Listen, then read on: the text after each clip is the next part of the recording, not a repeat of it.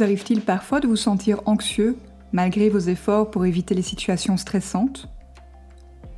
Vous sentez-vous coincé dans un schéma d'échec répétitif? Êtes-vous prêt à explorer comment briser ce cercle vicieux anxiété-évitement pour vivre pleinement votre vie, ressentir un sentiment de fierté et d'accomplissement?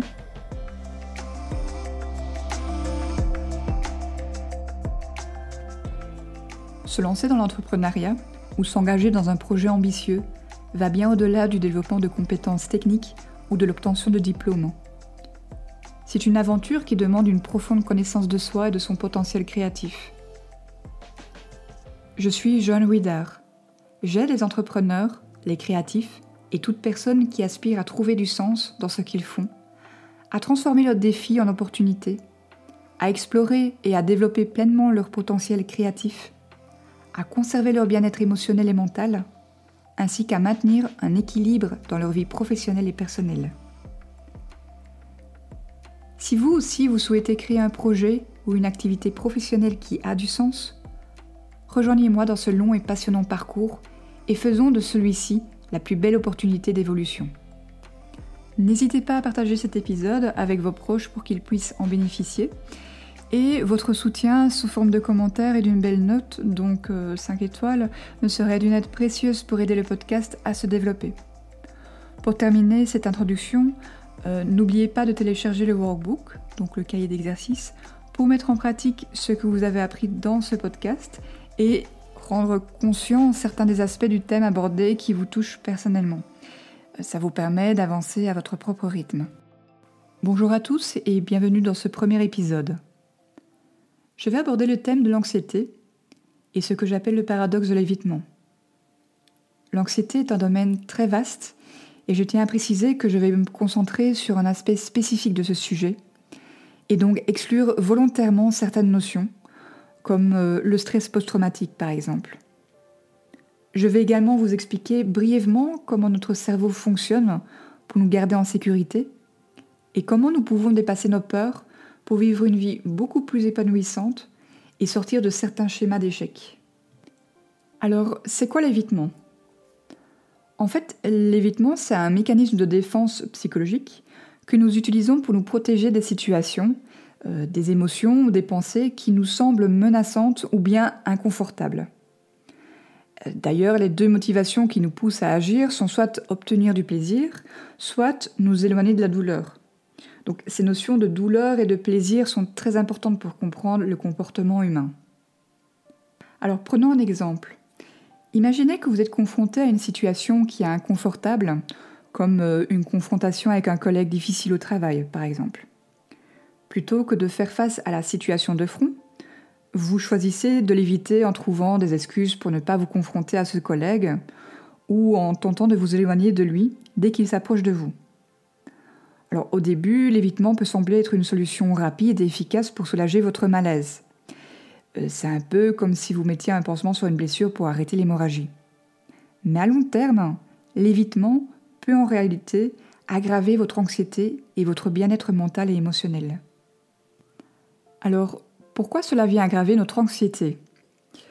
En fait, lorsque nous choisissons d'éviter une situation qui nous met mal à l'aise ou qui nous fait peur, nous manquons l'opportunité d'apprendre à y faire face de manière saine et je dirais même responsable et constructive. Cela peut entraîner un cercle vicieux où votre anxiété augmente chaque fois que vous rencontrez des situations similaires, car euh, votre cerveau interprète l'évitement comme une confirmation que ces situations sont vraiment dangereuses. Un autre aspect de l'évitement, c'est qu'il peut prendre de nombreuses formes beaucoup plus insidieuses dans lesquelles vous n'êtes même pas conscient que vous êtes en train d'éviter quelque chose. Vous pouvez par exemple procrastiner. Et cela implique que vous repoussez constamment des tâches que vous savez consciemment qu'elles sont importantes. Ou cela peut se manifester sous la forme de comportements d'autosabotage, dans lequel vous vous mettez en situation d'échec pour éviter de prendre des risques ou bien de vous confronter à vos peurs. Et en fin de compte, bien que l'évitement puisse sembler être une stratégie efficace, sur le court terme, il peut avoir des conséquences vraiment néfastes sur le long terme. Apprendre à conscientiser vos comportements d'évitement, à les affronter de manière proactive, Eh bien, c'est la première étape, je dirais, pour surmonter l'anxiété et sortir de votre position d'impuissance dans laquelle vous êtes voué à subir les événements extérieurs. À présent, intéressons-nous à ce qui se passe dans notre cerveau lorsque nous choisissons d'éviter quelque chose qui nous fait peur. Il faut savoir que notre cerveau est programmé pour nous protéger. C'est l'instinct de survie qui prime, et il fonctionne comme cela depuis des milliers d'années. Alors notre milieu, notre société a évolué, mais notre cerveau, lui, il ne s'est pas adapté à cette évolution. Imaginez-vous dans la savane, il y a quelques milliers d'années, et vous croisez un lion affamé. Dans cette situation, votre cerveau va déclencher une des réactions qu'on appelle freeze, fight or flight. En français, ça veut dire euh, rester figé, combattre ou fuir. Dans cette situation, l'amygdale, qui est une petite structure en forme d'amande qui appartient au système limbique du cerveau, eh bien, il va s'activer et déclencher le processus réactionnel. Donc, c'est comme si une alarme incendie se déclenchait dans votre cerveau. Et ce signal déclenche une série de réponses physiologiques qui nous préparent à réagir rapidement.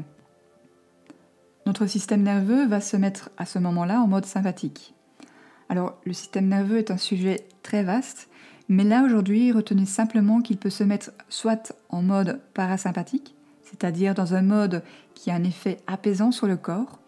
Euh, il va ralentir le rythme cardiaque et réduire la tension artérielle. Et l'autre mode, celui qui nous est utile pour notre situation avec le lion affamé, c'est le mode sympathique ou orthosympathique. Ce mode va entre autres augmenter notre rythme cardiaque pour pomper plus de sang dans les muscles. Il va dilater nos pupilles pour avoir une meilleure vision et il va libérer des hormones euh, comme l'adrénaline pour nous donner euh, un shoot d'énergie en fait. Tout cela nous prépare à nous battre contre le danger ou bien à fuir euh, pour nous mettre en sécurité. Il faut comprendre que ces réactions de stress, euh, le mode sympathique du système nerveux, n'est pas toujours déclenché par des menaces physiques immédiates et réelles. Et dans le monde moderne, notre cerveau peut percevoir des situations sociales ou émotionnelles comme des menaces tout aussi graves que euh, le lion. Alors pourquoi est-ce que je parle de paradoxe dans le comportement d'évitement? Prenons un second exemple euh, qui peut arriver dans votre vie personnelle pour y répondre. Imaginez le cas d'un adolescent qui est confronté à une situation ou un malentendu euh, que l'on pourrait qualifier de mineur avec un membre de sa famille. Et cet adolescent évite d'en parler ouvertement. Plutôt que d'exprimer ses sentiments et de clarifier la situation tout de suite, l'adolescent choisit de se replier sur lui-même et de garder le silence. Alors au début, cette décision peut sembler euh, euh, insignifiante et le soulager. Mais avec le temps, le malentendu non résolu commence à peser sur la relation familiale. L'adolescent commence à ressentir de l'anxiété chaque fois qu'il est en présence de cette personne. Il se renferme dans sa bulle, etc. Et en fin de compte, ce qui aurait pu être une simple discussion pour résoudre un simple malentendu prend une ampleur qu'il devient difficile de gérer seul au sein de la famille. Et cette situation illustre encore une fois comment l'évitement initial d'une source de stress peut conduire à une augmentation de l'anxiété au fil du temps. Plus cet adolescent évite de parler de ses émotions et de ses ressentis, plus son cerveau va interpréter les situations similaires, euh, voire même euh, là où les personnes avec qui il a des ressentiments, comme euh, étant dangereuses et hostiles, alors que ce n'est absolument pas le cas et ceci vient renforcer son anxiété, mais inutilement. Alors, qu'est-ce qu'il faut retenir de cet exemple? Eh bien, lorsque nous évitons une situation ou quelque chose qui nous fait peur, euh, nous envoyons un message à notre cerveau comme quoi cette situation nous met en danger. Et ceci va venir renforcer l'évitement dans le temps. En conclusion, plus nous évitons les situations qui nous font peur, plus notre anxiété tend à augmenter. C'est pour cela que j'appelle le comportement d'évitement pour se protéger un, paradoxe, parce que en tentant de nous protéger de nos peurs à court terme, eh bien nous finissons par accroître notre anxiété sur le long terme, et ce de manière exponentielle. Et donc cela vient nous renfermer dans des schémas d'échec. Et donc comment pouvons-nous sortir de ce cercle vicieux d'évitement et d'anxiété? En fait, cela demande du courage, mais aussi un changement d'état d'esprit. C'est un peu comme apprendre à nager. Euh, en fait, au début, l'eau peut sembler effrayante, mais avec le temps et la pratique, vous commencez à vous sentir à l'aise et même à apprécier la sensation de flotter dans l'eau. La clé pour surmonter l'anxiété, en fait, c'est apprendre à devenir confortable dans l'inconfort. L'une des méthodes les plus efficaces pour devenir confortable dans l'inconfort est ce qu'on appelle l'exposition en thérapie. Cela implique de s'exposer progressivement à ce qui nous fait peur, tout en prenant conscience que nous avons les ressources nécessaires pour faire face à nos réactions de stress. Cela peut sembler difficile au début, mais à chaque petite victoire, notre confiance grandit et notre anxiété diminue. On entre alors dans un cercle vertueux en fait. Il est également important de se rappeler que nous ne sommes pas seuls dans ce parcours.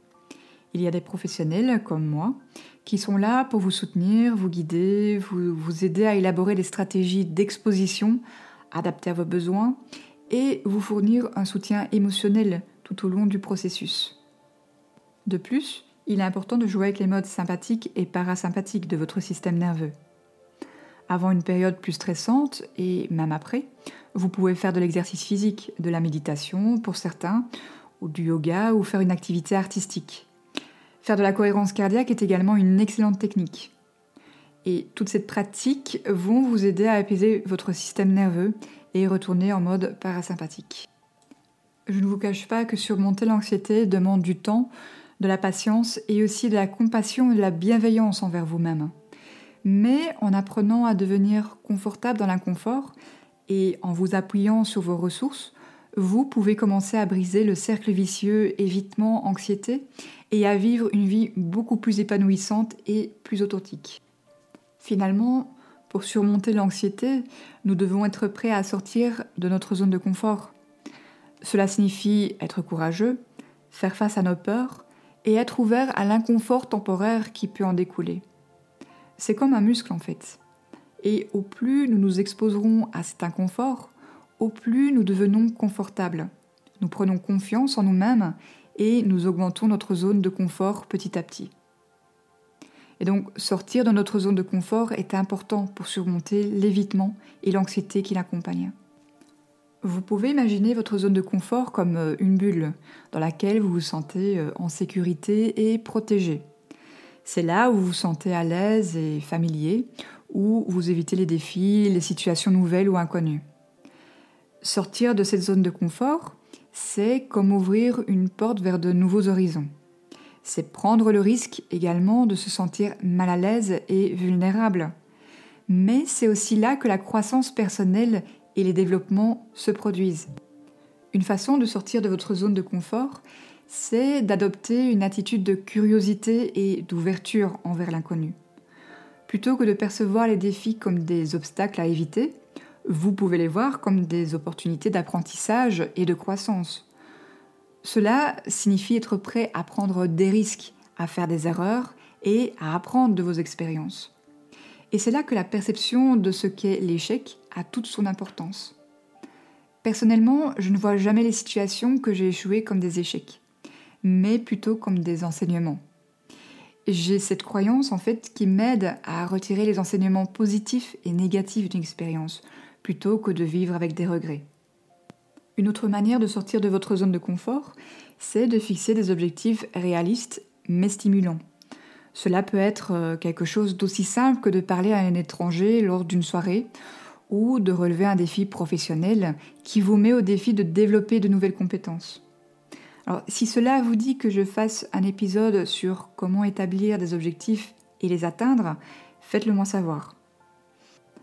Il est important de se rappeler que sortir de votre zone de confort ne veut pas dire nécessairement faire quelque chose de spectaculaire ou, d'extrême. Parfois, cela peut simplement signifier faire euh, un petit pas en dehors de vos habitudes, comme euh, essayer un nouvel hobby ou prendre un nouveau chemin pour vous rendre au travail. Et encore une fois, sortir de votre zone de confort demande principalement du courage.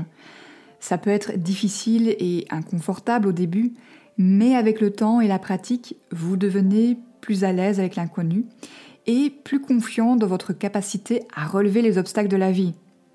Il vaut mieux tenter de faire quelque chose, faire du mieux que l'on peut et de renouveler l'expérience si nécessaire, plutôt que de vivre avec des regrets et se rendre compte à la fin de sa vie que l'on est passé à côté de celle-ci. C'est donc dans ces moments d'inconfort que nous découvrons notre véritable force et notre potentiel pour grandir et évoluer en tant qu'individu. Voilà, j'espère que cet épisode vous a permis de mieux comprendre les mécanismes sous-jacents de l'évitement et comment il peut contribuer à renforcer votre anxiété au fil du temps. Mais surtout, j'espère que vous avez retenu la clé de cet épisode, c'est-à-dire que pour euh, surmonter l'évitement et l'anxiété, cela demande du courage d'affronter vos peurs et de sortir de votre zone de confort. Cela peut sembler intimidant au début, mais c'est souvent le premier pas vers la guérison. En apprenant à devenir confortable dans l'inconfort, en sortant de votre zone de confort et en vous confrontant progressivement à ce qui vous effraie, vous pouvez euh, briser le cercle vicieux de l'évitement et de l'anxiété. Et vous serez libre de poursuivre vos rêves et vos aspirations sans être limité par vos peurs. Merci de m'avoir écouté et j'espère vous retrouver bientôt pour découvrir de nouveaux sujets.